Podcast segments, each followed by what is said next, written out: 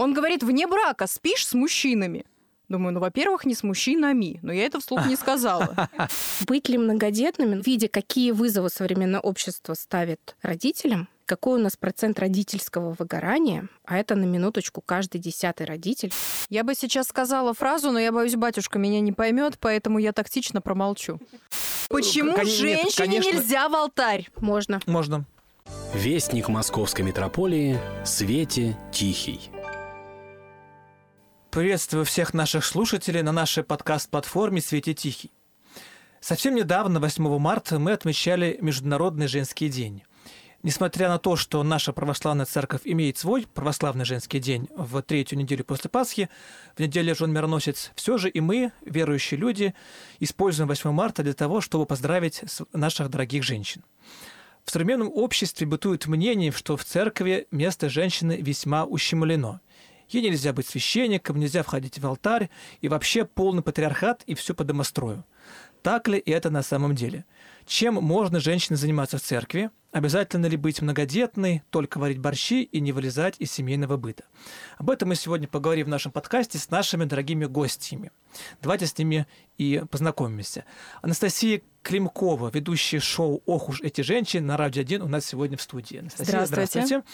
И еще у нас одна гостья Мария Медведева, а, мать пятерых детей, куратор Центра поддержки молодой семьи, автор курса «Школы молодых родителей» и «Школы женихов и невест» и прихожанка храма 40 севастийских мучеников в городе Москва. А, Маша, приветствую тебя. Здравствуйте. А, Спасибо, что пришли на наш сегодняшний подкаст. Тема важная, тема интересная, как раз таки вот э, в э, связи с праздником 8 марта. А, Нашим же слушателям напомню, что наши подкасты слушайте на всех подкаст-платформах с названием «Свете Тихий». Ну а мы поехали разбираться, что же, какое место в церкви женщина сегодня занимает. И начну, наверное, с такого бытового обычного вопроса, который, наверное, всем известен, э, всем тем, кто хотя бы раз в жизни заглядывал в храм. Почему нельзя в брюках в храм ходить и почему без платка ходить тоже нельзя? Очень хороший вопрос. Меня тоже он интересует. А, Наверное, я сейчас немножко буду разочаровывать э, тех, кто так думает, но Ну, на так самом думают очень многие. Так думают многие, но на самом деле прямого запрета приходить в храм в брюках его нет. И приходить без платка такого запрета тоже нет. То Я есть, этот э, самый сразу перебью. Он есть, он есть в Ветхом Завете, где сказано, что нельзя женщине одевать мужскую одежду. Так а мы в каком э, завете-то живем? У нас уже завет новый, Христос пришел, и э, завет у нас обновился. Да, обновилась у нас наша договоренность с Богом, наши договоры. По сути, э, то, что в русских храмах просят надевать юбку и платок, это вещь скорее обрядово-традиционная. Потому что если вы приедете на Запад, в те же православные церкви, да, то есть там совершенно спокойно женщина приходит в брючных красивых костюмах, в таких шляпках с перышками, с вальками. Иногда вообще без них Э, Да, В смысле, и без шляпок? без шляпок, да. Вот. И на самом деле, если посмотреть, э, э, что призвана сделать длинная юбка, не смущать мужскую половину храма э, красивыми ножками, да, изгибами талии Фигурой. и бедер, да, чтобы это все вот так вот соблазнительно выглядит. Кстати, именно поэтому во многих храмах это правильно. Здесь разделение. Мужчины стоят справа, женщины слева. Э, Не встречалась с таким, если честно, ни Ну, разу. сам, жизни. сам, сам видел, да, уже в некоторых храмах написано, значит, по, по традиции женщины Мгм. должны стоять слева. Именно поэтому, особенно когда ты кладешь женой поклон или вообще глубокий поклон, чтобы ты сказать, э, Ну да. Вот. Но, в принципе, знаете, вот я просто несколько раз наблюдала, когда женщина, видимо, стараясь, э, чтобы все было правильно, заходила в храм в мини-юбке, ты думаешь, господи, лучше бы она в джинсах зашла, в каких-то таких свободных, да, или в каких-то свободных штанах, э, чем вроде как она соблюла букву закона, она пришла в юбке, но эта юбка смущает гораздо больше, э, чем э, те же брюки. Мария, я тут с вами соглашусь, потому что мне кажется, каждая женщина ну, Тут не стоит вопрос, наверное, брюки или платок, да, а, наверное, какое-то осознание себя и насколько можешь ты себе позволить в то или иное место прийти в мини-юбке, в шортах, или, может быть, ты просто действительно придешь в аккуратных, опрятных брюках, которые все прикрывают. Сейчас же и клешеные есть, которые от юбки не определишь. Тут такой... Нет, а если вот ты идешь с работы, вот вы идете с радио один домой, тут храмов у нас, да, в центре много, решили да. в храм зайти. Вот, а у вас на улице, там, не знаю, плюс 25 градусов, плюс 30. И у вас такой вид, ну, такой, вот такой. Ну э, красивый. Красивый, да. Но не для церкви. Зайдете, не зайдете? Зайду. Если мне очень нужно, зайду. Вот у меня недавно была ситуация, тоже во время а, обеденного перерыва мне пришлось отлучиться в храм, и я была, конечно, к нему не подготовлена, не одета, но у меня недавно умер дедушка, и мне необходимо было на 9 дней а, Помянуть, заказать да. поминальную на год, или как это правильно называется, сорокауст, и мне нужно было это сделать, потому что, грубо говоря, завтра с утра я уезжаю. И тут в чем бы я ни была, я зайду зайду. Но мне кажется, тут тоже есть такая градация. Но, по крайней мере, я не буду стоять долго. Я сделаю то, что мне нужно, и выйду. Или в некоторых храмах, например, есть, когда выдают платок. Да, да, да, тоже, конечно, об этом хотел сказать, что во многих храмах, особенно городских, это такая добрая практика платочки И висят. на голову платочки, и на, голову, и на, юбка, и на да? пояс, да, повязать, в принципе. Вообще, у меня были такие случаи, я прям, если вижу, что человек на службу пришел в таком виде, я обычно, ну, именно пришел на службу, не просто так зашел, а на службу, то говорю, что все-таки лучше ходить в храм в подобающем для храма виде. Ты же идешь, допустим... А имеет право, например, священник выгнать человека, если он в неподобающем виде зашел? Право не имеет такого. Я думаю, что Я будет... такого даже, кстати, не, не встречал, что прям за вид именно выгоняли. Могли какие-нибудь бабульки сделать замечание. Ну, бабульки это, могли, это бы, бабульки. Да. А что прямо так это притча во языцах. Это, наверное, из области фантастики, по крайней мере, сегодня. Ага. Хорошо. Нет, меня успокоили. Мне кажется, священник э, имеет право, может быть, подойти, а, объяснить. Ну, мало ли человек пришел первый раз. Ну, всякое бывает, да. Просто объяснить на будущее. Потому что когда ты первый раз вот оказываешься в каком-то да. месте, не знаю, пришел ты на радио, и ты не знал, что тебе там ауш... наушники, да, надо надеть. Э, и ты пришел там с какой-нибудь высокой прической, с сережками, которые это все не лезет под эти наушники. Ну, и тебе как бы объясняют, что, ну, ты знаешь, ну, вообще-то хорошо бы здесь вот по-другому. Или в как... следующий раз не пригласим. Да, ну иди отсюда, ты нам здесь не нужна. Вот, то есть, ну, не знаю, на мой взгляд, вообще церковь это про любовь должно быть по-хорошему, да, подойти мягко, участливо спросить, может быть, чем-то помочь, может быть, человек забыл дома платок. Ну, Слушай, это вообще такой вопрос, надо ли подходить вообще? Некоторым человек пришел ну, в молитве, да, вот вы пришли дедушку поминать, вся в себя ушли, молитесь на душе, да, и тут пришел какой-то, вам помочь чем-то там, не помочь. Это как в магазинах консультант. Может быть, ну конечно, не очень уместное сравнение. Вам помочь? Кстати, да. Ради бога, иди отсюда, не надо мне помогать. Я сама разберусь, если мне помощь понадобится, да, я, я обращусь. Я вот тоже против да. этой навязчивости. Если вижу человек там, да, пройди мимо, так сказать, и дальше. Ну, мне кажется, сейчас уже, поскольку все эти вещи на слуху, Поэтому сейчас обычно женщины, да, которые приходят как-то вот, как они считают, не очень подобающий вид, да, для храма, они обычно и ну, не идут сразу к царским вратам, не, стают, не встают у всех на виду.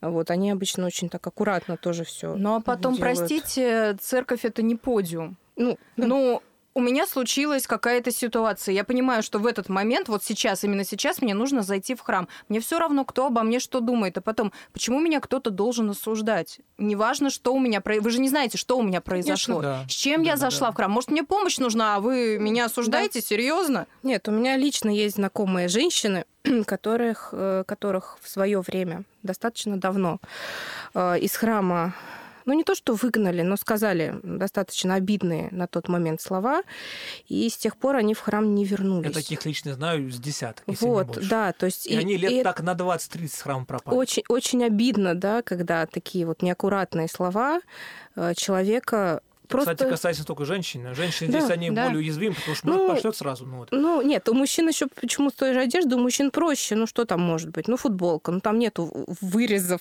там шорты, какой бы длины они не были, мужские ноги, это мужские ноги, они не вызывают каких-то там а, ассоциаций. Ну, разве что мужчина в плавках прям в храм придет, но я думаю, что в голову ему ну, а не потом, придет зайти. А потом вот опять же, я в брюках, я на каблуках, и у меня красная помада. И мне нужно вот так зайти в церковь, но и у меня нет... поцеловать с губами ну, красными. У меня, ну, я, конечно, так делать не буду все-таки там, но, допустим, но мне нужно Это что, меня, получается, вот за это осудят? И... Ну, а если я актриса, и осудят, на мне грим? Осудят, не осудят, это уже, мне кажется... называли актриса. Личное дело осуждающего. Это его личные проблемы, как мы воспринимаем вообще окружающий мир. Да, то есть ну, э, осудить-то такая... можно да. и девушку, которая пришла в юбке в пол, в платке, замотанном на манер паранжи. Э, вот. И все равно можно найти, за что ее осудить, что юбка не того цвета, и кофточка как-нибудь там не такая, слишком закрытая, наоборот. Ну, что, найти всегда можно. В общем, к чему придраться? наших слушателей, что если вы пришли в храм, если вы хотите прийти в храм, мимо проходите, да, заходите, посмотрите, есть ли, допустим, какие-нибудь юбки или платки, которые часто висят при входе в храм, спокойненько одевайте, идите молитесь. И даже если этого нету, ничего страшного, идите спокойненько, значит, молитесь. А если вдруг вам сделают замечание, ну вот, э, благословляю всех внимание не обращать, сказать, простите, извините, в следующий раз учту и спокойненько дальше молитесь. Отец Дмитрий, меня очень беспокоит один вопрос, столкнулась с этим сама. Почему женщина во время женских дней не может э, исповедоваться, причащаться. Ну, я понимаю, раньше, да, в древние времена это было связано, наверное, с гигиеной, что, не дай бог, храм осквернят, да, потому что в храме имеет право быть только кровь Христа. Но сейчас 21 век. Сейчас э, средства гигиены сильно вперед э, шагнули. А потом, ну а если мне надо именно в этот момент? Что я могу делать в церкви, Маш. а чего нет? Почему? Я в свое время, а, натолкнувшись на то, что я в Пасху стояла и плакала у иконы, что я не могу причаститься, когда все толпой, да, там 500 человек все в храме идут причащаться, а я вот такая не могу, я полезла изучать вообще, что об этом писали вообще, какие у нас догматы, да, есть законы, почему, почему нельзя. Вот. Поняла, что вообще традиция это идет из Ветхого Завета, да, это еврейская традиция, что женщина считалась нечистой в эти дни, потому что из нее исходило мертвое. То есть то, что отторгает женский организм, оно мертвое. Потом, когда пришел Христос, он сказал, что мертвое да оживет. И ни слова о женской нечистоте он не сказал. И женщина, которая кровила и прикоснулась к его одежде, он ее не прогнал. Он ей сказал, дерзай, черь. Дальше я полезла, думаю, так, ладно, в Евангелии... Нет, там еще сказано, вера твоя спасла тебя. Да. Это важное, важное вера, дополнение. Вера, вера, да, да, вера, да. Ну, мы вроде люди верующие, да. Дальше я полезла изучать святых отцов и поняла, что так называемого консенсус патрум, то есть когда святые отцы единодушно, единогласно высказывают одно какое-то мнение, по этому вопросу его нет. А, то есть э, разные святые отцы говорили разное по этому вопросу. Есть святые отцы, которые говорили, что э, пусть женщина подождет, когда она очистится, и тогда может приступать к таинствам. Э, были святые отцы, например, святой Климент Римский, э, например, святитель Григорий Двоеслов, Афанасий Великий. Все они высказывались, это малая часть, да, это тех, кого вот сейчас так навскидку помню, все они высказывались о том, что если Господь сотворил женщину такой, а, если ее организм устроен так, а, для того, чтобы рожать детей, вынашивать их. То есть это женское естество, это природа, женская, женская концов. природа, да.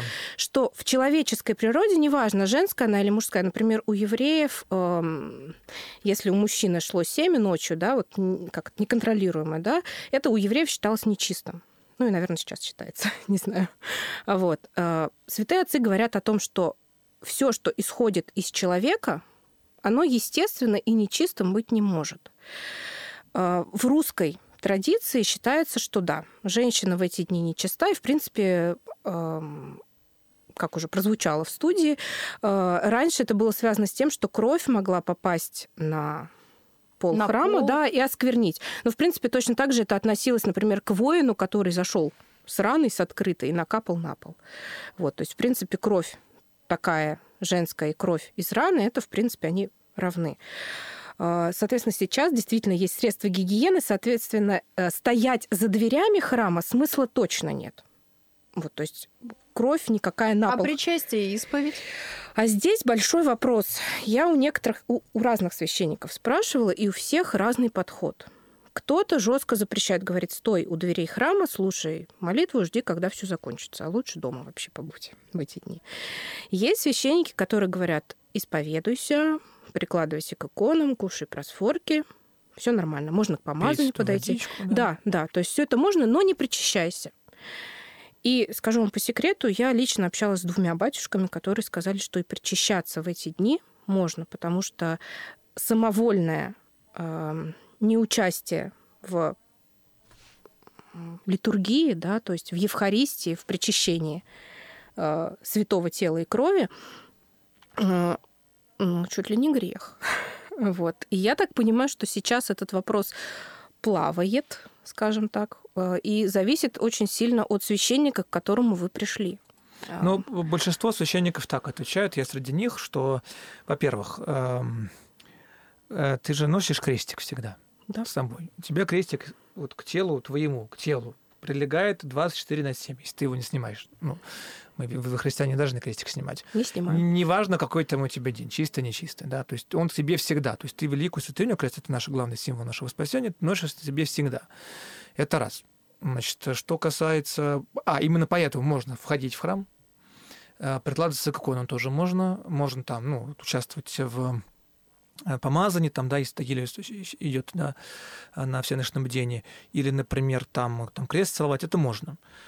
И даже в каких-то случаях исповедоваться можно. Ну, вот. Но большинство священников все-таки придерживаются мнения, что прощаться лучше подождать. Да.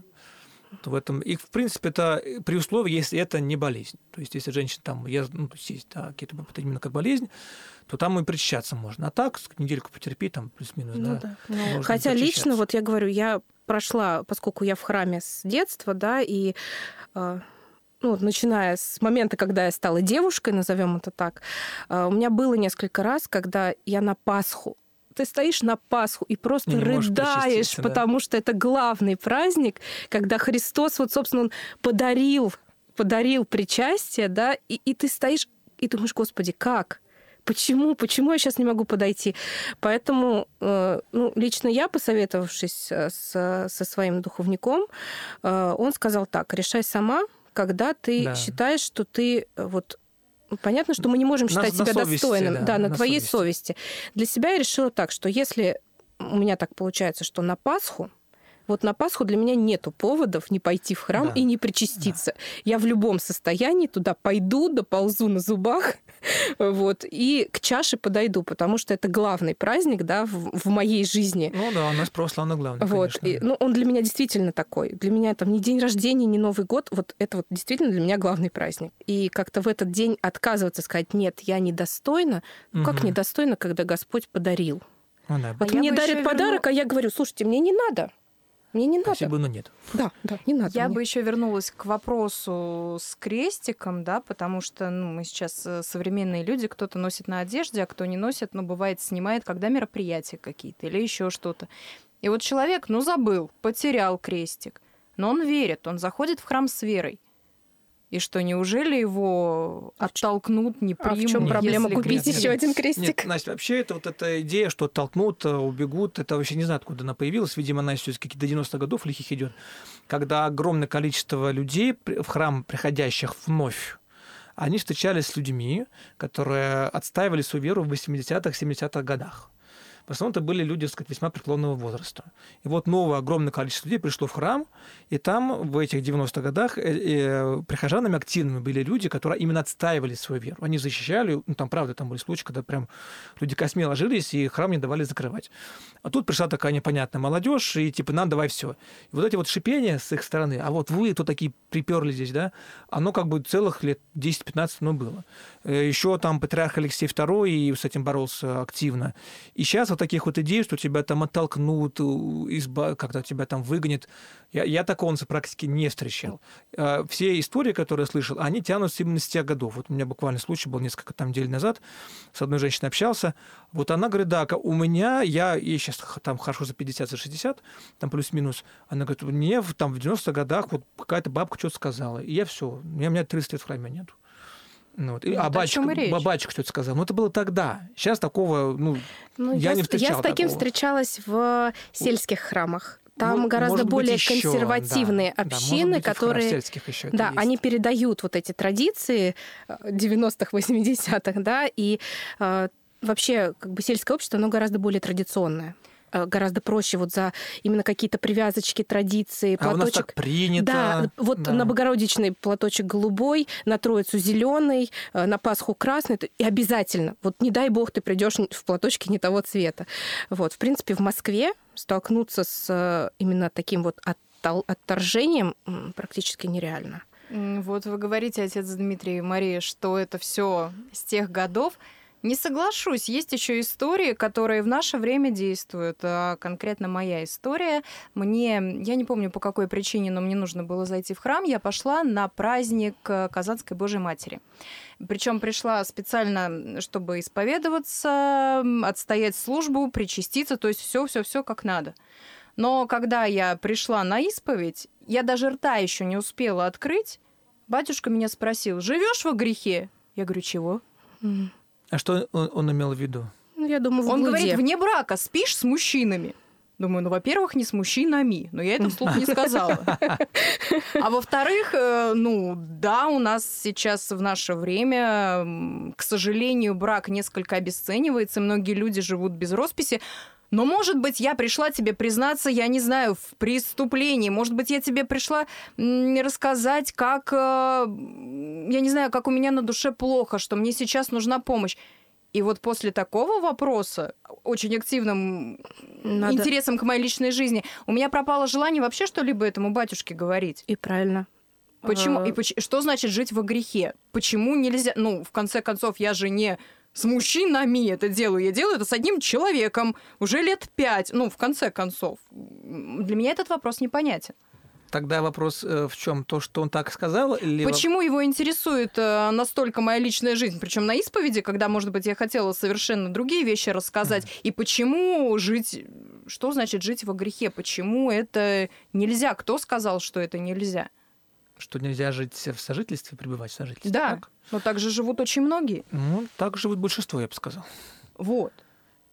Вот мне эти два вопроса очень интересуют. Так, что касается коллеги, да, священнослужителя, сослужителя, я сказать не могу, почему батюшка вот с этим вопросом. Может быть, например, там до него, до вас была какая-то другая женщина, и это, кстати, особенно если город, если Москва, Москве речь, да, поток Москве, о да, поток большой, людей много, и действительно с такими проблемами тоже много. Батюшка, может быть, просто устал уже, его сразу в лоб такой вопрос спросил. Может быть, Чтобы я... это убрать дополнительный опрос. Чтобы без всяких э, прелюдий вот сразу В по 7 сути. или 8 утра, когда он успел устать? За последние Ну, годы. Ну, ну, за последние годы, да. Ну, то есть я на это просто не могу ответить. Почему он именно это, в, в эту тему полез? Не знаю. Вот что А кас- не должен был? Не, просто, может Не быть, это в должен. порядке вещей, я не знаю. Я не бы, должен. я бы так сказал, э, ну, я с своей позиции говорю, я такие вещи не спрашиваю. То есть в процессе общения это может всплыть, да, например, я вижу, что там женщина симпатичная, молодая, красивая, кольца нету. И слышишь ее исповедь и понимаешь, что, скорее всего, может быть, она там вот это самое, да. Ну, как правило, если человек так живет, он об этом сам говорит, кстати. Вот. А если не говорит, то можно аккуратненько, очень экологично а, поинтересоваться. Там, там, Ну, что, лоб. что, что с семьей, там, да, есть ли семья, например, да. Вот, а какой статус ваших э, там, сем- семейных отношений? То есть это можно красиво спросить, без, без, без, без травматики. А, так что почему так сказал, я не знаю, может, там состояние плохое, там, ну, изба... э, не суть не в этом. Что касается вопроса вообще, почему это плохо, плохо жить в сожительстве, ну, конечно, это плохо. Что в этом хорошего? Э, Я думаю, что любой человек, э, который, я знаю огромное количество мужчин и женщин, э, даже у нас по социологическим опросам, женщины, которые так живет, они считают себя, что они находятся, они что не замужем. Ну вот. А те, кто так не живет, а мужики считают, что они не женаты. Это, Они это- свободны. Они свободны. А да. я бы поправила, потому что если женщина живет э, в сожительстве, называем все-таки вещи своими именами, и, да, гражданский брак это официальный брак, зарегистрированный ду- документально, да. Если женщина живет с сожителем, вот она как раз-таки считает себя в браке. А Да, я мужчина... это Да, говорю, да, мы, да. Да, я, я это. просто, я просто недопоняла. Да, я да, да. подумала, что и женщина считает себя незамужней. Не, нет, Не, не, женщины нет. считают как раз-таки себя, Да. что я замужем. Да, я замужем. Там, я не помню статистику, 70-80% респонденток так отвечали. А я вот еще добавлю, поскольку ну, я по образованию светскому психотерапевт, я работаю психологом э, в одном учреждении медицинском, я провожу там, ну, с женщинами, да, с- небольшие тесты, даю пока там всякие бумажки исполняю, э, я у них э, спрашиваю про... э, Я прошу их нарисовать свою семью. Есть такой рисуночный тест, называется «Я моя семья». И они рисуют. И вот что удивительно, я для себя открыл такое прям новшество, что женщины, которые находятся в браке, то есть у них есть муж, там детки, там та-та-та, чаще всего рисуют свою семью по центру. Ну, там идея в чем? Что листок это твоя жизнь, на которой ты изображаешь свою семью. Вот. И чаще всего женщина замужняя, она рисует рисунок там себя, там мужа, детки там справа, слева или по центру, неважно. Ну, вот, по центру достаточно большого объема, то есть соответствующего объ- рис- рисунку. Женщина, то есть она внутренне чу- чувствует себя, что я замужем, как бы я вот здесь на законном месте, на законных правах. Женщины, которые пребывают в сожительстве, такие тоже есть, их немало, чаще всего, конечно, бывают исключения, но чаще всего рисуют э, свою семью где-нибудь в уголочке. Вот небольшого размера, чаще всего, иногда даже не, а, о, рис- не, не рисуя своего сожителя. То есть я помню, где прям пр- перед глазами рисунок одной такой женщины. Она нарисовала свою маму, нарисовала себя, нарисовала себя беременной, что она ждет ребенка. Ну вот. А своего сожителя, от которого, отца биологического, и с- кем она живет, она не то, что с ним, так сказать, переспала, убежала. Она живет с ним. Она даже не нарисовала его. И это чаще всего происходит. Э, С психологической точки зрения такая женщина, она себя не ощущает замужем. То есть она, она кто, кто я в ее семье, где, где моя семья? Да? Ну, по сути, она не замужем. Да, и это видно. Это про то, что штамп в паспорте имеет большое значение. Он имеет большое значение. Это как минимум ответственность. Но здесь я И с соглашусь. психологической да. точки зрения это большое Это ответственность, это история. ты уже наиболее активно идешь на компромиссы с чем-то, приходится смириться, и ты это принимаешь наиболее Ты это активно. защита. начинаешь работать с отношениями. Это защищенность тоже. Ну, если Ну, мы тут говорим... я соглашусь, но Да, ну, честно, у меня просто уже тоже в силу специфики работы э, я сталкивалась с женщинами, которые, у которых не было брака, да, заключенного, были дети, потом мужчина их погибал тем или иным, да, по каким-то причинам. В И смысле, умирал. да, да, и там была вообще очень страшная, на мой взгляд, история, когда, э, ну, неофициальная свекровь, то есть поскольку брака не было официального, она не пустила, она сначала не рассказала, ну, то есть он уехал в гости к родным, она сначала не рассказала э, вот этой женщине о том, что ее муж погиб, а потом, когда она захотела попасть на похороны, ну, то есть через друзей как-то узнала, там, на второй-третий день, она ее не пустила. Сказала, ты здесь никто. И Но это же детей тоже от не при- человека Конечно, зависит. да. Но просто если ты жена официальная, ты говоришь, так, стоп. У меня... У ва- у вас первая степень родства, а у меня нулевая. Да. Извините, извините, это я могу вас не пустить. Да, а когда женщина не в браке, а, она получает, ну, будем честны, а, несмотря на все достижения феминизма, несмотря на то, что женщины работают, а, это все прекрасно, и я это, в общем-то, поддерживаю, что есть такие возможности. Но а, если у женщины, тем более, появляется ребенок, женщина становится более уязвимой, чем мужчина. Потому что по статистике у нас большинство детей, если что, остаются с женщиной. Соответственно, когда мы имеем ребенка на руках, даже несмотря на садики, несмотря на школы, у меня куча знакомых мам, которые просто из больничного в больничный переходят, потому что то сопли, то слюни, э, то какие-нибудь еще выделения с другой стороны организма, да, и вот это вот все. И женщина, даже имея профессию, она не имеет возможности первое время выйти нормально на работу. Потому что э, даже будучи в браке, бывают ситуации, когда муж говорит, слушай, ну подожди, я сейчас заработаю, я сейчас все решу, ты дома сиди. Да, и, и все. Но при всем при этом таких семей становится все меньше и меньше, потому что в современном мире, в 21 веке, женщина, ам, очень много сильных женщин, нет хорошей жизни, женщины становятся сильными, и э, часто я вижу такую тенденцию, что именно женщина тянет на себе всю семью. Она содержит мужа, детей, себя. При всем при этом она понимает, что ей нужно успеть и уроки сделать, и в садик, в школу отвезти, забрать, проверить, и почему женщина тогда сейчас по церковным канонам считается слабее и ниже мужчины на ступень? Мне кажется, сейчас э, стоит сравнивать, смотря какой мужчина и смотря какая женщина. А Как кто, вы ска- а считаете? кто Ну, сказал, во-первых, что женщина э, ниже на да, ступень? Женщина не, не ниже, да. А, Но если мы следуем какой-то божественной логике, да, то сначала мужчина, потом женщина. Так написано в нашей книге «Бытия». Кроме того, женщина зачем дана? В продолжении рода раз, а во-вторых, э, первая причина, -то, что Господь говорит в, в Библии, да, нехорошо быть человеку одному. То есть Господь привел Адаму всех животных, он всех там назвал, там, ты собака, ты кошка, ты львенок и так далее. А потом, значит, пара не нашлось ему, и Господь сказал, нехорошо быть человеку. То есть Господь создает Адаму и Еве, чтобы ему было хорошо. Вот. Для этого как бы женщина нужна, и ей тоже с мужем хорошо. А, О каком-то равноправии говорить, но смотря в каком смысле. То есть пред Богом мы все равны, это точно. То есть тут уже, м, и кроме того, есть статус Богородицы, на секундочку, да. То есть никто, она вообще, она выше все- всех, всех святых мужиков, которые у нас есть в церкви, она выше всех. Вот. А, Это как бы вот даже с этой стороны.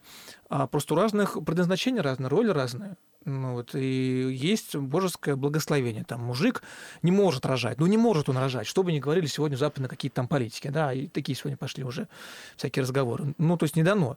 А У него своя задача, свои функции, своя там ответственность. У женщины как бы свои роли. И все вместе получается красиво.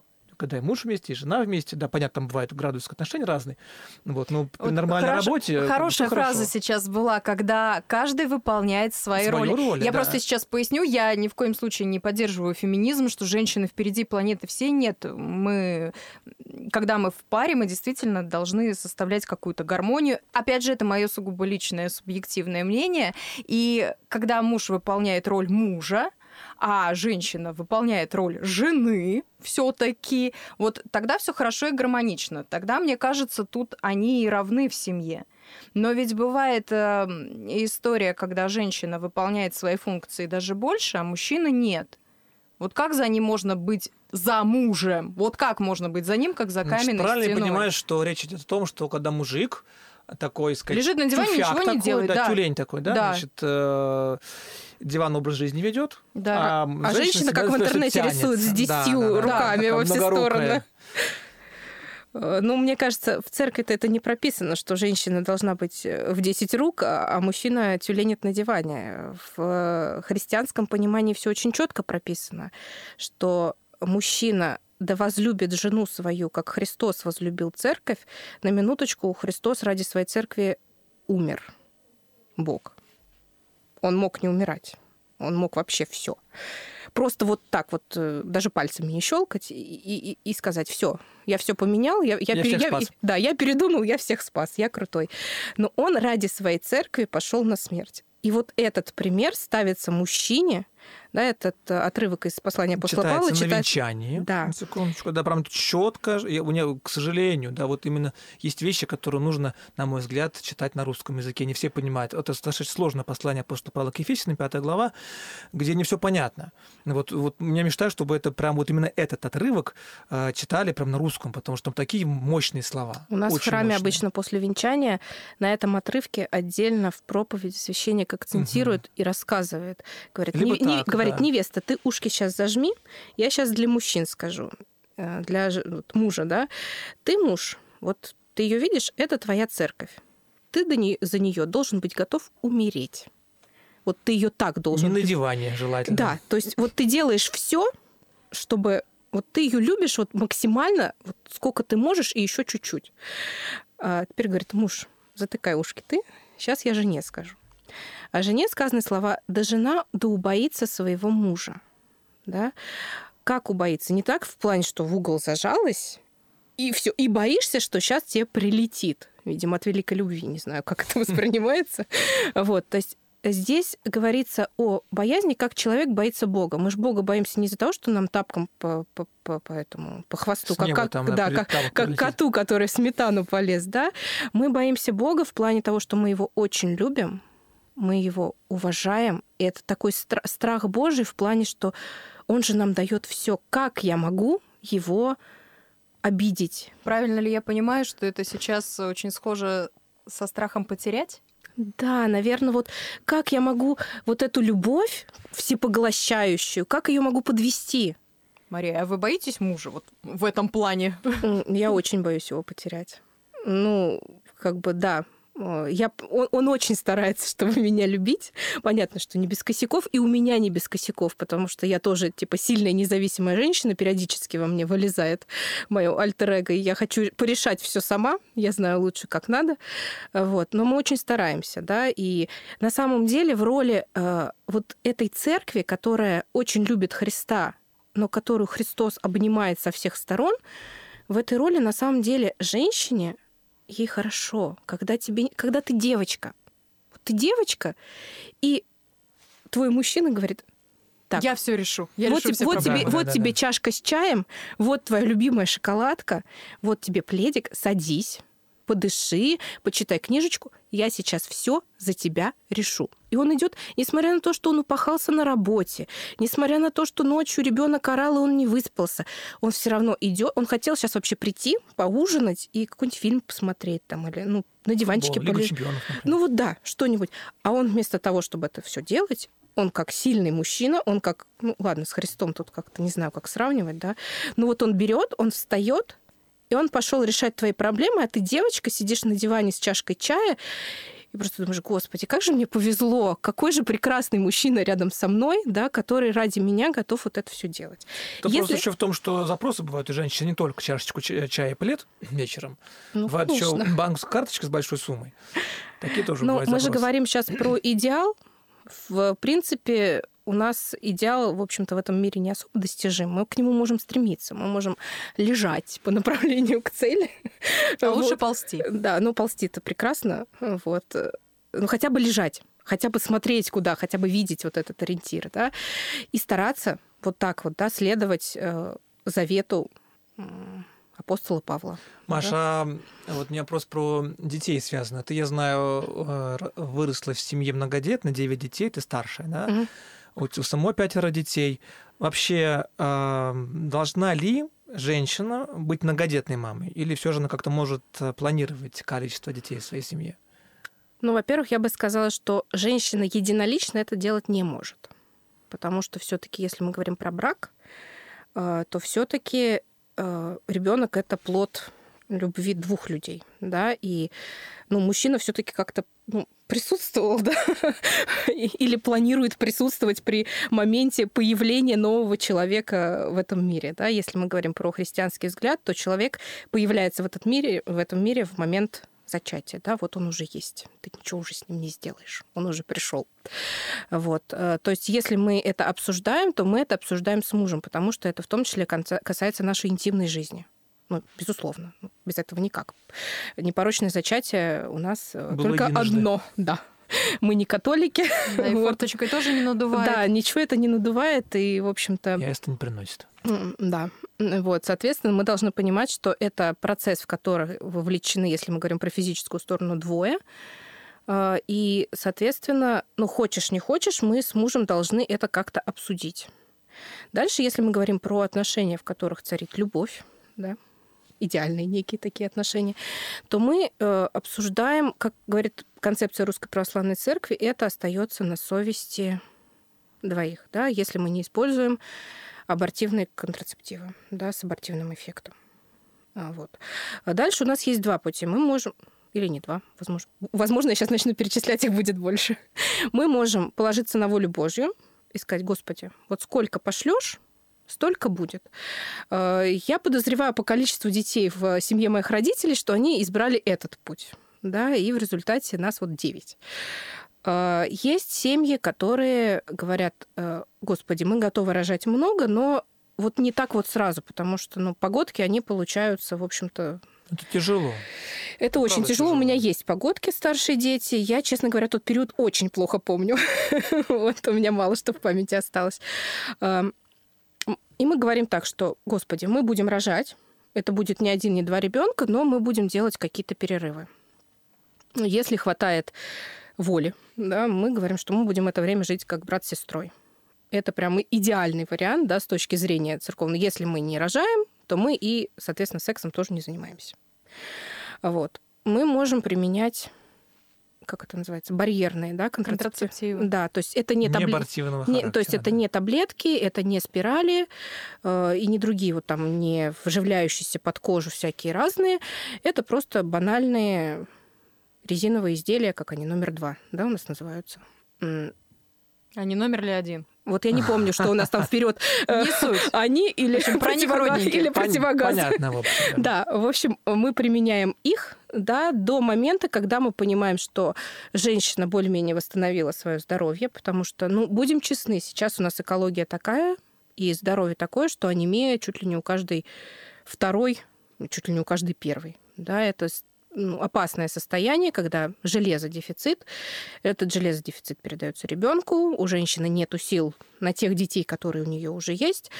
И как бы пары решают, так, мы сейчас вот здоровье поправим, младший немножко подрастет, и мы будем рожать дальше, да, просто вот сейчас, чтобы не угробиться, потому что какая у нас материнская смертность, простите, была в XIX веке, даже в Огромная. XX, да, И детская Вот. огромная была, и материнская и, большая. честно говоря, здесь я, когда ко мне девушки подходят по рабочим вопросам, да, с этим таким вопросом, я говорю, «Э, слушай, вот у тебя уже дети есть, ты, пожалуйста, подумай о том, что если ты сейчас рискнешь, ты учитывай тот фактор, что твои вот эти дети, которых ты уже родила, они могут стать сиротами. Вот просто подумай. Это не значит, что тебе надо прям срочно бежать в аптеку, да, но это можно учесть. Русская, концепция Русской Православной Церкви — это, ну, оставляет на усмотрение пары. Священник, по идее, туда не лезет. Священник туда не лезет, лезть не должен. Это вот, да, как священник говорю, и действительно такие вопросы задают. Мгм. Не могу сказать, что часто, не могу сказать, что много, но они иногда, значит, э, проскальзывают. Иногда прям прямым текстом. И вот действительно у нас есть э, основы социальной концепции, где вот четко это прописано. Да. Ну, дальше... Оставляя все в последнее слово за единственное что, только чтобы не было абортивного. Да, то есть тут вопрос, что если с применением тех предосторожностей, которые пара использует э, в супружеской жизни, ребенок все-таки появился, да, то, конечно, здесь церковь относится однозначно, что убивать этого ребенка уже. Ну, если уж вопреки всему Го- Господь сверху сказал так. Таких случаев я знаю очень слышала. много. Да, слушайте, Очень много. ребята, вы, конечно, для себя что-то порешали, но вот вам подарочек, разбирайтесь, это вам сейчас будет полезно. Понятно, что здесь уже ты ничего не сделаешь, и, в принципе, у меня сколько было полосочек, а, вот, были желанные, были очень неожиданные, будем честны, и даже мысли не возникало, что этого ребенка сейчас можно что-то с ним сделать. У меня сразу, вот я их видела, эти две полоски, у меня сразу мысль крутилась, так, сейчас надо снизить вот здесь нагрузку, здесь на эту секцию попросить, чтобы муж водил, так, вещи у нас остались, так, здесь надо пойти. Ну, То есть сразу анализы, что Мгм. все, голова уже погрузилась в состояние, что я уже беременна, мне уже все, заднего как бы хода нет. Вот. Быть ли многодетными? Ну, на самом деле, мне кажется, видя, какие вызовы современное общество ставит родителям сейчас, какой у нас процент родительского выгорания, а это на минуточку каждый десятый родитель хоть раз в жизни родительской своей столкнется с родительским выгоранием. А Я тут еще немножечко вклинюсь. Тут дело даже не только в выгорании, а элементарно в финансах. Финансовой составляющей. Очень многие люди, женщины, с кем мне приходится работать как психолог, они это в первую очередь ставят. Но у нас нет возможности. Хотя, кстати, э, опять же таки, общаясь с ними, когда люди, женщины приходят сделать аборт, таких тоже приходится консультировать, я спрашиваю причину, преобладающее число, где-то процентов 80-90, они говорят, что просто мешает. То есть у них есть где жить, у них есть муж, у них есть семья, у них, как бы, ну, понятно, что там степень достатка разной, ну, вот, но по большей части именно это. Конечно, бывает в случае там со здоровьем, например. Помню, женщина пришла и сказали, ты оглохнешь. У нее третья ребенка ждала, проблемы с слухом были. Еще третьего родишь, ты просто оглохнешь. А у нее двое детей уже. Ну, там, ну, куда не шло, да, там как-то Но это вот. исключение. Да, да, Нет, да, а да. я именно говорю о многодетности. Например, в семье есть уже один-два ребенка, и вроде вы бы не против, но вы понимаете, что за это заплати, этого в секцию отдай, этого туда отведи, за это заплати. Но ребен, дети это дорого. Настя, я вам так скажу. Вот, вот перед вами, перед- я не знаю, как Маша, но вот я тоже из многодетной семьи. Ну, в смысле, Маша больше, чем многодетная семья. А, Я родился в 86 году. Значит, э, отец фортепианный мастер, который, простите, вообще никому не нужен был в 90-х годах. А он только-только начинал вот свою вот эту, он, так сказать, вообще не по теме, начал в 20 лет заниматься фортепианами. Сейчас он там в Большом театре работает, он же крутой мастер, тогда был вообще, то есть мама в основном. Э, родился я значит, в Балашихинском районе, в, ну, там в микрорайончике, в частном доме, своей воды не было, вода была на улице, мы ходили все детство в колонку, там, так это, сказать, 40-50 литров воды ну, как вот в таскали. деревне. Как в Мне деревне, это да. знакомо, да. Туалет на улице. Все на улице, Никаких, удобство. никаких памперсов. Но это деревня, а тут, а тут И 24 баню на еще 7. натопи. Вот. И, это, и, и нас было пятеро. Вот. Мы, значит, жили очень скромно, очень скромно. Нашивали вещи друг за другом, но при этом ощущение вот у меня детства большого счастья, потому что папа с мамой друг друга любили. Они никогда в жизни не ссорились. Я не помню ни одной никогда в ссору, чтобы они как-то там что-то конфликтовали. Сейчас уже как взрослый человек я понимаю, что они свои эмоции сливали. Там папа фортепиано матерную музыку уходил, играл там первый этюд Шопена, который очень такой эмоциональный, например, да. Ну Вот мама там, поскольку много физики, нужно было постирать за всеми, не было ни какой-то памперсов, ничего, все, ну, все вручную. Она в физический труд все это вкладывала. Я тоже убираться Да, начинаю. это очень, это, это очень Все мощно, это очень помогает. Ну и вопреки всему этому, да, что денег было мало, там сказать, это на море мы не ездили, а всех воспитали, всем дали образование худо-бедно. Сейчас там 13 внуков родителей, значит, и как-то все, как, как-то оно ничего. Как-то оно как-то выкрутилось, как-то смогли как-то вот э, на ноги встать. А вот современную молодежь это тормозит. Ну, тут вопрос, на самом деле, я бы сказала, запроса, да, какой уровень дохода считать достаточным для ребенка. Потому что я лично знакома с человеком, это, можно сказать, друг семьи, который говорит, что у них не будет ребенка первого, прошу заметить, у них есть своя квартира, у них Да, есть до машина. тех пор, пока. По- До тех пор, пока у них не будет еще однокомнатной квартиры, которую они смогут этому ребенку оставить. Я бы сейчас сказала фразу, но я боюсь, батюшка меня не поймет, поэтому я тактично промолчу. Ну, Ну, почему? Можете сказать. Я не могу во Она время будет Великого запикана, я так понимаю. отправлять э, гореть э, туда, вот туда, вниз э, такие слова. людей. Да, я бы Ну, сейчас в общем-то, сказала. То есть надо понимать, что степень, вот уровень дохода и понимание, что его будет достаточно для воспитания там, одного, двух детей, а, оно у разных людей очень разное. То есть я не могу сказать, что у нас с мужем высокий доход.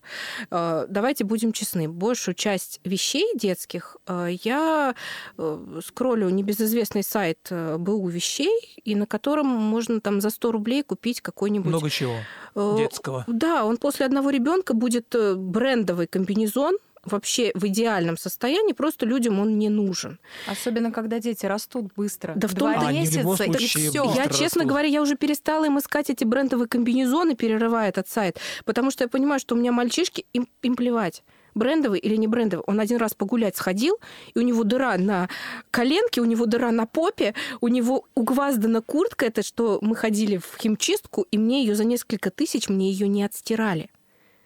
Я не знаю, где он лазил. Мы вроде на одной Нашел место. мы вроде на одной площадке. большая. Да, мы на, одном- на одной площадке гуляли. Девочки пришли чистенькие, у них розовые курточки, и все прекрасно. Хотя они вроде не стояли рядом со мной, точно так же на этой горке лазили. А он изгваздался так, что, честно, я, на, я плюнула на вот эти все бренды и так далее. Э, вот чего, пожалуй, вот в семье нужно, это машина. Да, машина и жилье, потому что с детьми с этим тяжело. Ну, не знаю, по да, крайней мере. развести всех там по кружкам. Да, да, причем водить надо женщине. Несмотря на то, что и многие... женщине. Ну, чаще всего папа едет на работу своим ходом, ибо в пробках неудобно стоять, да. А вот маме как раз по району этого на плавание, этого на танцы, эту налепку, этого, этого уже забрать надо. Пешком, еще и с коляской, с малышом не набегаешься. А коля- такси бешеных денег стоит. Да, да. Вот, да ты еще попробуй их всех посадить туда, в это такси. Не возьмут еще, да. Да, Детские детское кресла, опять же, не у всех есть. Да, то есть, в принципе, честно скажу, что, наверное, мои ожидания от уровня дохода, они были несколько ниже, чем я думала. Ну, то есть я думала, что меньше количества денег будет хватать. Вот. Но, с другой стороны, и это не заоблачные суммы, несмотря на то, что у нас дети дома на заочном обучении в плат... на платной платформе учатся. Да, и э, кружки секции у нас в большом количестве и далеко не везде многодетным даже скидку делают. Вот, я про бесплатные вообще молчу. Вот. Но это стимулирует развиваться. На самом деле это стимулирует развиваться, когда ты понимаешь, так, Кого стимулирует развиваться? и мужа, Мужа? и мужа, и меня. Потому что я понимаю, так, он один, пятерых он просто не вытянет. Ну, это просто физически очень тяжело. Э, ну, то есть это надо либо свой бизнес какой-то иметь, да, либо, э, ну, не знаю, упахиваться там на трех работах, если мы хотим, чтобы на наших детей, в наших детей не тыкали пальцами. Вот. Но я и про себя при этом понимаю, так, стоп, а я же не только там придаток к плите и стиральной машине. Я тоже что-то умею. У меня есть высшее образование, могу сказать, неплохое. Опять же, женщины 21 века, да, мы уже Да, у говорили. меня один из топовых вузов э, Москвы образование первое. А, диплом не красный, конечно, вот, но я и не стремилась, скажем так. Вот. И у меня есть интересы, которые я могу реализовывать. И в нашей семье это реализовано так, что работаем и я, и муж, но муж при этом очень активно участвует в воспитании детей. У нас ну, вообще... Без этого вообще никуда. У нас вообще... много я детей, вообще, например, муж просто обязан. Я посуду в последнее время практически не мою. И не потому, что у нас есть посудомойка, у нас ее нет. Вот. Просто муж с утра встает раньше на полчаса и идет мыть посуду, которая осталась с вечера. И я его об этом не просила. Просто он понимает, что я с утра сонная амебка, вот. И если я, меня еще поставить посуду мыть, я буду злая сонная амебка. Вот. У меня дедушка таким был. Это вообще вопрос про реализацию. То есть многие ну, женщины современные, да, они не готовы пожертвовать карьерой, например, работой ради ребенка, детей многих, да, и хотят э, как можно чаще, быстрее выйти на работу, даже если они родили. А вообще как совместить вот, призвание женщины быть матерью и с желанием себя реализовать на, на работе? Ну, я думаю, очень сильно зависит от профессии. Ну, то есть, если у тебя профессия предполагает, что ты э, сидишь в офисе с 9 до, до там, 6, да, 5 дней в неделю, то совместить ее с ребенком ну, будет действительно тяжело. Ну, давайте будем честны. Ну, либо мы нанимаем там няню, просим бабушку, я не знаю, ну как-то это реализуем по-другому. Если профессия более творческая, то вполне, ну вот я сейчас оставила детей с мужем, всех, и усвистала к вам сидеть тут в приятной компании и обсуждать, да, и это не был какой-то спор, я, батюшка не даст соврать, он мне написал письмо, говорит, Мария, можете поучаствовать? Я говорю, сейчас я уточню, согласую да, с мужем. Было, да. Я в течение был пяти... семейный диалог. В течение пяти минут я к мужу подхожу, говорю, солнышко, вот в следующий четверг в три часа дня у тебя что-нибудь есть по расписанию вот такое железобетонное, что ты подвинуть не можешь? Он говорит, нет. Я говорю, Могу я на это время на три часа уехать? Можешь. Все, через пять минут я пишу отцу Дмитрию, говорю, все, все согласовано, я приеду. Вот. И, в принципе, в том году у нас достаточно интенсивная работа была в центре, и три вечера в неделю я, например, на несколько часов уезжала в наш центр поддержки молодой семьи, вела и курсы, и семейный клуб, и много всего. Э, делала я это с большим-большим пузом, Последнюю лекцию провела за 10 дней до родов, а следующую лекцию провела через 7 дней после родов с ребенком на руках. Вот. И все было прекрасно. То есть это я не могу Героиня ск... просто. А я не могу сказать, что это геройство какое-то. Просто я настолько люблю то, что я делаю, что ребенок этому совершенно не мешает. Да, я немножко двигаюсь, да, я меняю формат, я больше переключилась на ведение соцсетей, я, может быть, как-то больше э, в теоретику влезла, да, там курс начала переписывать, но я работ... я в декрете не была ни дня. Ну, я думаю, да, сегодняшний 21 век, опять же, тот самый, он помогает женщине как-то себя найти в разных э, точках. Не обязательно, правда, действительно выходить 5, 5 на 2 в неделю и упахиваться на работе. Найти-то женщина может себя много где. Вопрос-то остается еще такой очень важный. А в алтарь ей почему нельзя? И почему женщина не может стать священником? Значит, не все двери ей открыты. А зачем? Нет, ну вот серьезно, а оно мне надо? Нет, вот мне оно надо. Ну, может быть, кому-то надо, есть, а ей нельзя. Нет, ну, смотрите. Вот сейчас женщины становятся машинистами, пилотами. Может быть, мы скоро увидим и женщину-священника. Хотя, а опять же, это... на секундочку. Вот. Я жил опять на улице Терешковой. Честно, я вот здесь так понимаю, что это все-таки догматическая у нас такая вещь что женщина не может быть Один батюшка так сказал. У нас все-таки апостолы все да. были мужчинами, и Христос давал благословение, вот как бы свое благодать на священство. Ну, тут, тут несколько ответов. Один из них больше всего понравился батюшке. Он сказал так, потому что э, муж, мужику не надо в декрет уходить. Логично. Если, священник, в, если женщина, да, если ты священник один в сельском приходе, да, особенно где-нибудь подальше от Москвы и даже не в московском регионе, там очень чисто у меня есть знакомые священники, священники, которые в других регионах служат, а он там один священник на 3-4 села. Он один. Ну вот, а если ты был бы женщиной, ну, в декрет бы ушел. Ну все, считай, там целый пол, Ну, а пол области берем- оставил без А, священства. а беременные вот с этим животом, как там службу многочасовую Тут очень много чего, да. И А помимо- потом запахи, опять же. Ну, хорошо, нет, убедили, Нет, опять ладно. же, опять же, вот в те же э, красные дни календаря, да, назовем это так, живот болит, все крутит, настроение вообще не... в- Какой ты службы совершать нельзя, и исповедоваться нельзя, и причащаться А нельзя. А Нет, нет, ну мы уже пришли к выводу, что все-таки причащаться, особенно исповедоваться-то, в принципе, можно. Вот. Но представьте, такая вот женщина в состоянии ПМС выйдет на исповедь, и к ней придет другая женщина, и тебе надо ее исповедовать, а ты вот такая вся на Нет, нервах. женщина, ладно, мужик, если пойдет. Да, ты его вообще Я загрызешь. представляю, а в церквях вообще бывают драки? Я просто переживаю, что если женщина-священник в таком состоянии... Нет, ну это, это из области фантастики вообще, такого у нас нету. И э, вот мне подсказывают из студии, что есть такие случаи, но я их не встречал, не видел. Но вот я так скажу, что э, помимо всех этих аргументов, которые мы сейчас э, перечислили, конечно же, да, Господь был мужчина, да, Господь мужчину и женщину создал. Он не сказал никаких там полумужчин, полуженщин, вот так и никак иначе. А Вот, и роль мужчины, да, стоять у алтаря.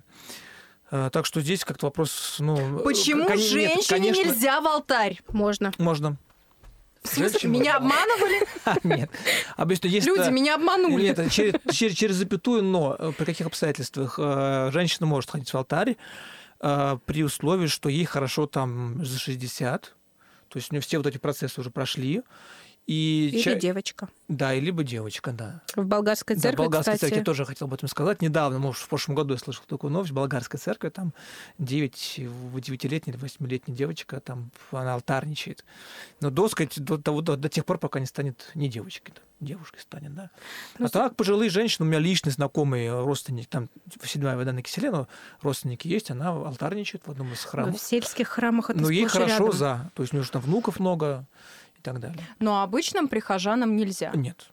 Ну, я думаю, что здесь опять же делается упор на то, что, во-первых, все-таки батюшка рассчитывает на некоторую обязательность, да, что если алтарник приходит, то он ходит по некому расписанию, и батюшка, идя на службу, рассчитывает, что там в алтаре будет алтарник. А если у нас женщина э, с животом мается, да, она как бы Сегодня пойду. да, сегодня не могу. И батюшка такой, а, а- а- а я?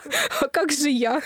Вот. нет, Но нет. опять же, у нас есть женщины, которые имеют э, обыкновение скрывать, например, что а у меня сегодня ничего нет, все нормально, все в порядке, да. Потом, не дай бог, э, Да, кроме того, женщин э, столько всяких возможностей в храме себя проявить.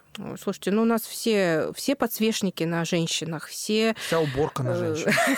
все самое прекрасное. Все прилавки на женщинах, опять же.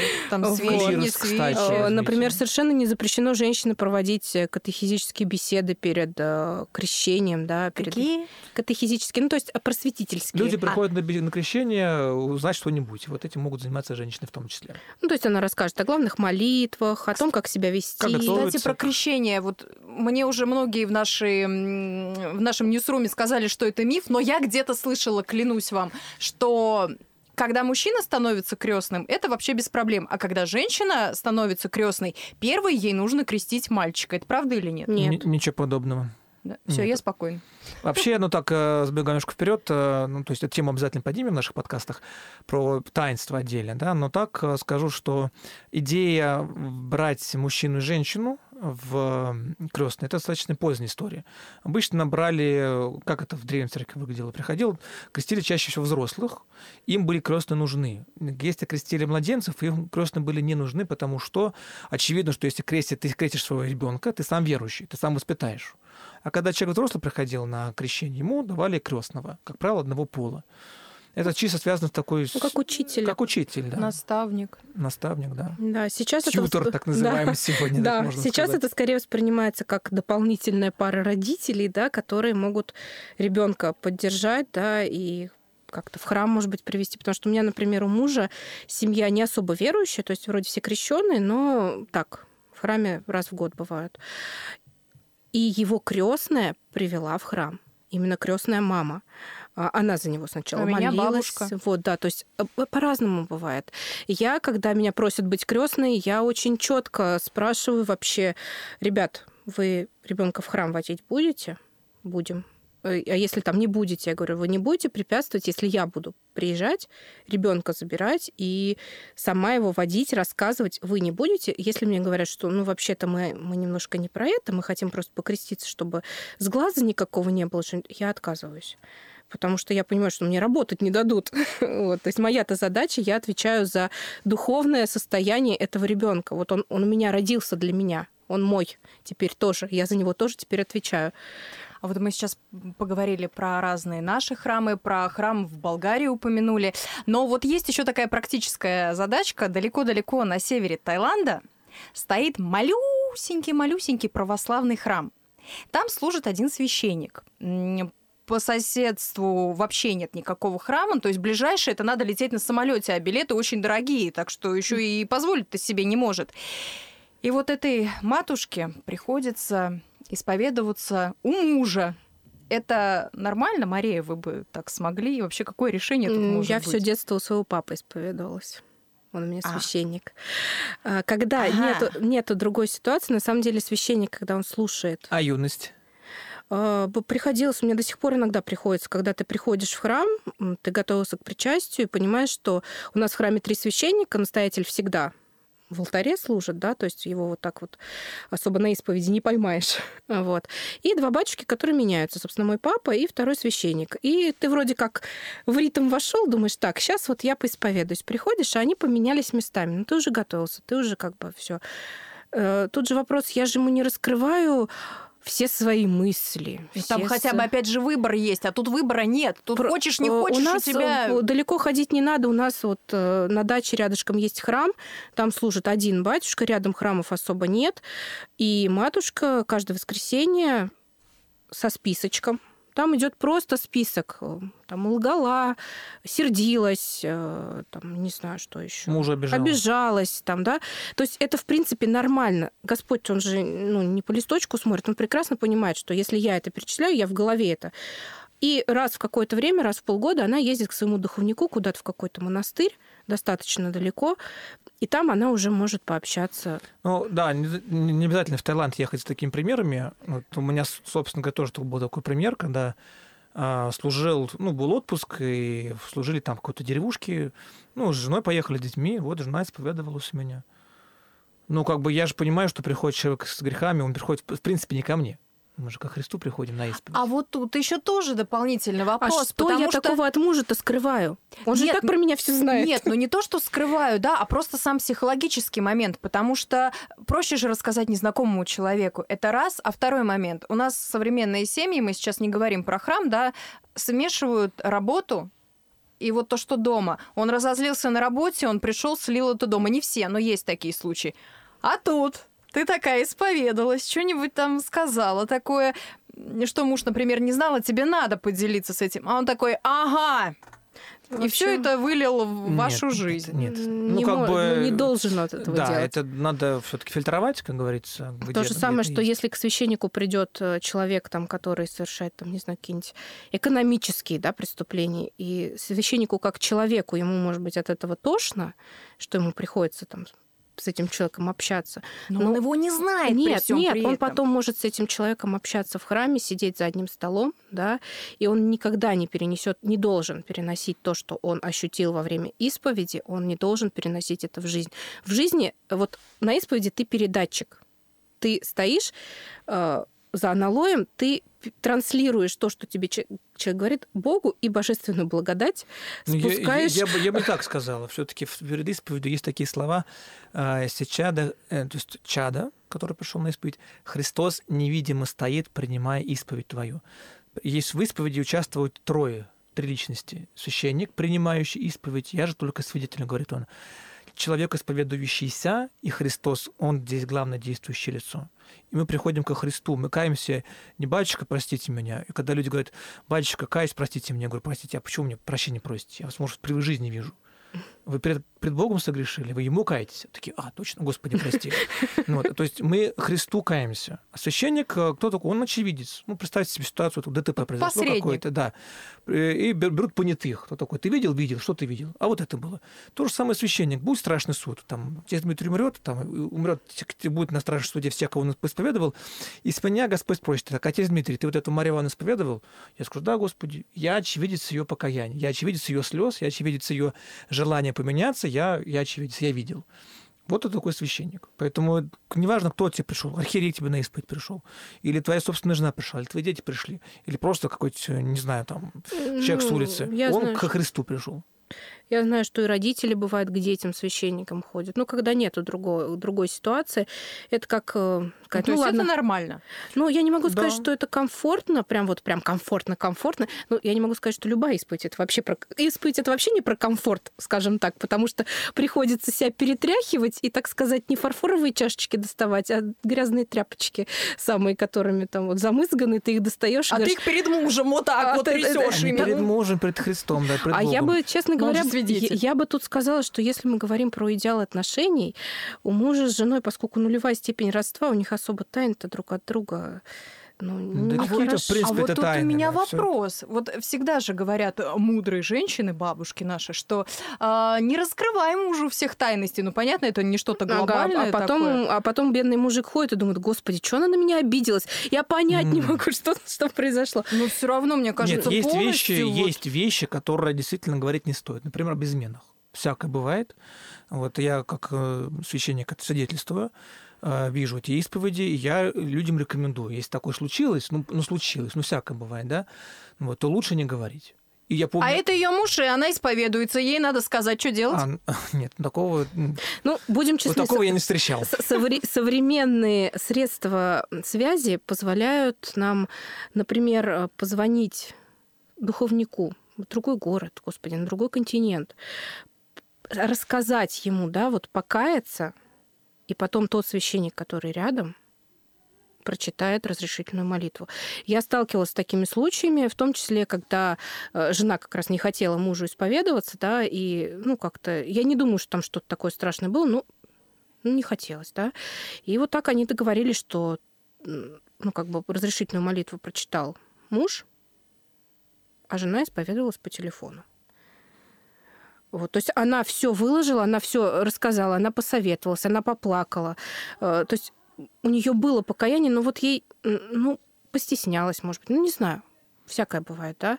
Если что-то такое есть, я думаю, что современные средства связи все-таки э, позволяют какие-то искать формы и Выход такие, да. есть Но в любом всегда. случае, да, если э, мы говорим про большой город, Москву, Московскую область, да, то, конечно, это исключение, то, что Марта сейчас сказала, да, это, конечно, крайний случай. Да. Вот, но как, как любое исключение, как из любого правила, Будем есть честны, исключение. мой папа тоже говорит, что он не особо любит э, исповедовать, когда к нему свои приходят. Да, я тоже могу об этом что... сказать, что ко мне вот приходят и дети периодически, да, вот жена тоже, мама как-то исповедовалась, но немножко некомфортно для мне, но это моя проблема. Это же мой, не то, что косяк, да, это, просто, это моя работа. я, я, кстати, должен Тут работать. нужно помнить о том, что это не только тебе неудобно, но каково ему услышать. Им тоже да. вот, да, то есть, ну, просто, может быть, как-то это все больше формализовать, да. Поэтому есть... я вот, э, раз такое случается, то вот всегда фокусирую внимание на Христе. Мы к Христу приходим, мы Ему каемся. И тогда все вообще нормально. А все остальные какие-то вещи так можно дома высказать. Мы начали нашу беседу, все-таки отталкиваясь от э, недавно прошедшего праздника 8 марта, да, и вообще какая она женщина, современная женщина в храме. А сам праздник-то можно православным отмечать? Маша, ты празднуешь 8 марта? Нет. Почему? Не знаю. У меня как-то в детстве в семье его не было. А, родители тогда неофитами были, такими яростными. вот они... А, Неофиты — это те, кто недавно да, церковился. Да, да, да. И они... Да, а, да, спасибо, я не знала. И они как-то так, ну, не отмечали. И у нас всегда в детстве было, что у нас был православный женский день, день жен-мироносец. Я только напомню, что мы отмечаем всю неделю, в отличие от 8 марта, Да, где да. один день Ну, празднуем православно. ну, Если то, что празднуют, то празднуют прям всю неделю. Как следует, да. Ну, мы постимся, простите, 50 Вот. дней. И папа всегда нам в этот день, ну, вот в воскресенье, да, дарил цветы тоже. И как-то у нас было всегда в семье про наполнение праздника. А что мы празднуем? И если я понимаю, что мы празднуем День жен мироносец, для меня это про пример женщины. Какая женщина да, будет э, вот моим примером.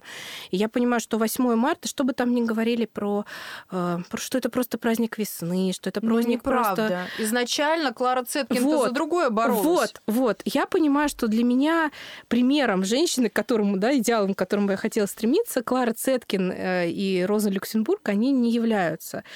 При этом для меня примером являются жены мироносицы, которые, даже когда мужики сильные, смелые, сидели э, в, там, прятались, боялись, что за ними придут, э, женщины, вот эти мироносицы, они были, э, их же в Евангелии практически нет. Они просто незаметно следовали за Христом, выполняли свои женские обязанности, они ходили там, да, ну, их не видно. Но в тот момент, когда было нужно, именно они взяли масло, да, по традиции еврейской, и пошли помазывать тело Хри- Христа к гробу, где, по идее, стояла стража. И что с ними там могли сделать? На что они рассчитывали, вообще не Вообще непонятно. Но они настолько верили, что это нужно сделать, что они взяли и пошли. И они первые увидели воскресшего Христа. Сильные женщины. Да, Которым- это, это да, очень да, да, да. сильные, же- это невероятно сильные женщины. Они же потом наравне с э, мужчинами умирали, да, за то, что они верили. Вот для меня это пример. И я поэтому 8 марта не отмечаю не потому, что я принципиальный противник, а просто потому, что я как-то, ну, наверное, не Нам вижу муж дарит цветы? э, на жен мироносец. Тоже на жен Да. да? Ну, я как-то ему еще в начале отношений, он не пытался мне их дарить 8 марта, но это было еще просто как-то в разговоре, речь зашла. Вот. А он на тот момент тоже был таким приходящим в храм, да, и он как-то с этим согласился, и у нас все праздники про наполнение, про, про что там внутри, да, этого праздника. Я совершенно не против, что кто-то его отмечает, вот, и я с радостью отмечаю, отвечаю на поздравления, если меня кто-то поздравляет, там, девушка с наступающим, там, или с праздником вас. Я там совершенно искренне, я не бросаюсь на людей и говорю, это не праздник, не надо меня поздравлять. Я всегда говорю, спасибо большое, очень приятно, то есть Ну, то Мне- есть крайности нет. нет, да, Отмечать можно, нельзя, в это зависимости... личное дело, на мой взгляд. То есть, если у меня бабушка, например, очень любит этот праздник еще с детства, до обе бабушки. Вот, и они очень трепетно к нему относятся. Для них это праздник э, мамы, бабушки. Но это вопрос именно семьи. То есть это идет из семьи, Да. так было принято, и это то, что называется семейной традицией, которая вот в данном случае нам м, Да, придерживается. поэтому у нас мы его не отмечаем, девочкам, наверное, ну, как-то не прививаем ожидания какого-то подарка там или цветочков, вот. Но я совершенно спокойно отношусь, что кто-то его при этом отмечает. Вообще идея классная, да, то есть ты не просто там поздравляешь друг друга с каким-то днем, но ты еще объясняешь, что мы в этот день отмечаем, то есть почему именно в этот день и что, какая история этого события. Чтобы не стало так, как сейчас у нас 8 марта. Потому что что сейчас? Спроси, что значит праздник 8 марта? Праздник любви, красоты, весны, цветения и так далее и тому подобное. То, что там сильные женщины собрались и высказали свое веское слово, и что вообще-то демонстрации были. Сейчас А это- мало кто об этом помнит. а никому, не, а никому не хочется. Потому что на самом деле, вот если на фотографии посмотреть, если вы их видели, да, э, я не могу сказать, что там красота, э, весна, любовь. Да, там, в общем-то, такие женщины, которые от современного идеала красоты и тогдашнего идеала красоты весьма далеки. Вот. И быть похожими на этих женщин, ну, как-то не хочется, потому что А это, кстати, перед нами встает вопрос, а что мы можем предложить помимо этого? Жен мироносец, например? Не все могут согласиться. Там, ну, да? я думаю, что мы Как- можем поискать. и свет- поискать, да. Светские примеры есть, э, я думаю, ну, если вот так. Ну, например, взяли мы и есть же праздник память Петра и Февронии. Опаньки, в противовес э, 14 февраля. Да, ну, честно говоря, для меня он тоже несколько спорный. Он может быть спорным, но, Да. по крайней мере, есть как- конкретные люди, конкретно добрый пример. Да, да, То есть, ну, просто для меня там э, пример семьи христианской это скорее родители Анны Златоуста, которые воспитали пять святых людей. Василий Великий только. Э, ну, у Анастас них был один. э, Господи, да, простите, пожалуйста, все уже. Да. Вот, у них пять, пять святых детей и родители святые. Вот. То есть это ж как надо было вложиться, чтобы у тебя и самим там не переругаться, не перегавкаться, да, друг с другом, еще и детей так воспитать, что там там ну, ты- кстати, по перегавкаться, в общем-то, не факт. Мы не знаем, как они жили, да. ну, Но это не помешало им стать святыми, даже если это было. Да, и они воспитали, будем вот честны, да, то есть для меня это тоже такой пример. И я думаю, что в светской истории тоже можно найти немало примеров сильных, В том красивых, числе у нас в стране, кстати. да, женщин, которые э, могли бы стать примером, да, для девочек, для девушек. Да, но это тоже вопрос, наверное, такой глобальный, не к нам. Вот, но, по Да, крайней да. мере, вот здесь его обсуждаем, здесь его затронули. Спасибо. Вот такой сегодня получился подкаст. Мне кажется, очень интересный. Он разносторонний. И для себя тоже такие интересные вещи какие-то себе приобрел. Это был наш подкаст о Свете Тихий. Сегодня мы говорили про э, Международный женский день, да вообще, в принципе, про роль женщины в церкви, в современ- современном обществе. Гости нашей студии Анастасия Кремкова и Мария Медведева. Спасибо вам за подкаст. Всем нашим женщинам здоровья желаю, крепкого семейного счастья, в, в меру послушных детей, в меру. А, ну и цветения, радости, помощи Божьей во всех делах ваших. Спасибо большое. До свидания. Вестник Московской митрополии Свете Тихий.